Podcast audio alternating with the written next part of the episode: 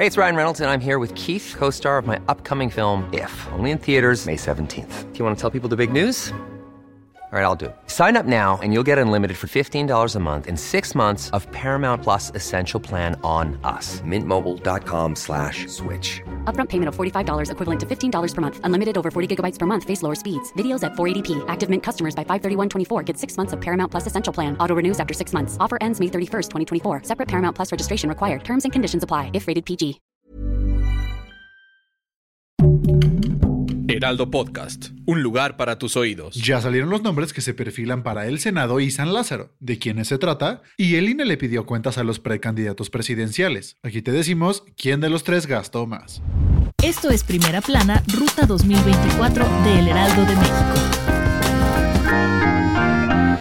Las apuestas para el Senado y San Lázaro ya comenzaron. Algunos partidos revelaron a sus posibles candidatos. ¿De quiénes se trata y a qué cargo aspiran? Aquí te contamos brevemente sobre ellos. El Partido Acción Nacional aprobó una lista de posibles candidatos que aspiran a tener un curul en la Cámara de Diputados. Alanzair Márquez Becerra, Julen Rementería, José Elías Lixa, Kenia López Rabadán, José Romero Herrera, Armando Tejeda Cid y Alfredo Botello. Del mismo partido, pero por el principio de mayoría relativa, aparecen personajes como Gabriel Cuadri, Margarita Zavala, Josefina Vázquez Mota, entre otros. Mientras tanto, para el Senado están los nombres de Juan Antonio Martín del Campo y Francisco Javier Loébano Núñez, Enrique Vargas del Villar y Héctor Quesada, por mencionar algunos. Del lado del PRI también tienen su lista en la cual destacan para la Cámara de Diputados Silvana Beltrones Martínez García, Lorena Piñón Rivera, Eufrosina Vázquez, Cirilio Vázquez y hasta el exgobernador de Coahuila, Rubén Moreira. Pero él no es el único exgobernador que aspira a un cargo político. También se encuentra Manilo Fabio Beltrone, quien gobernó en Sonora, solamente que él busca perfilarse al Senado junto a María Bárbara Cepeda Boringer.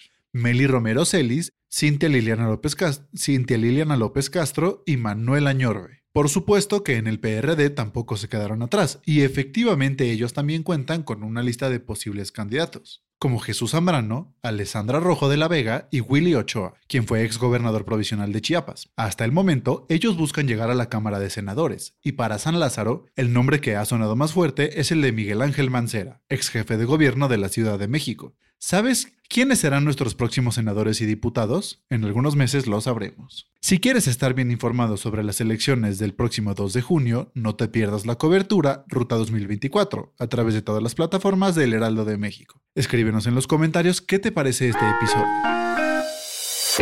Y como cada periodo electoral, el Instituto Nacional Electoral se trae cortito a todos los que aspiran a obtener un cargo político.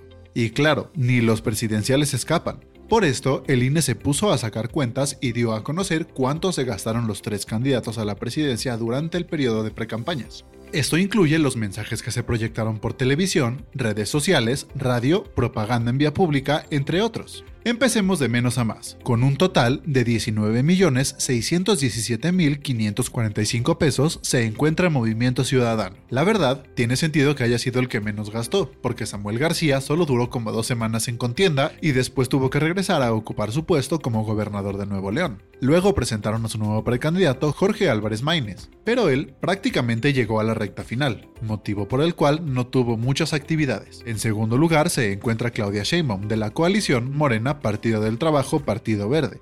Ella reportó un gasto de 38.966.384 pesos y 70 centavos. Y en primerísimo lugar se ubica Xochitl Galvez del Frente Amplio por México, o sea del PAN, PRI, PRD. La ex senadora gastó 63.171.032 pesos con 90 centavos. Parece que gastaron cantidades exorbitantes, pero no fue así, porque el INE dijo que ninguno de los precandidatos sobrepasó el tope de gastos permitidos que era de 85.926.000 pesos. Así que en este sentido parece que se supieron administrar.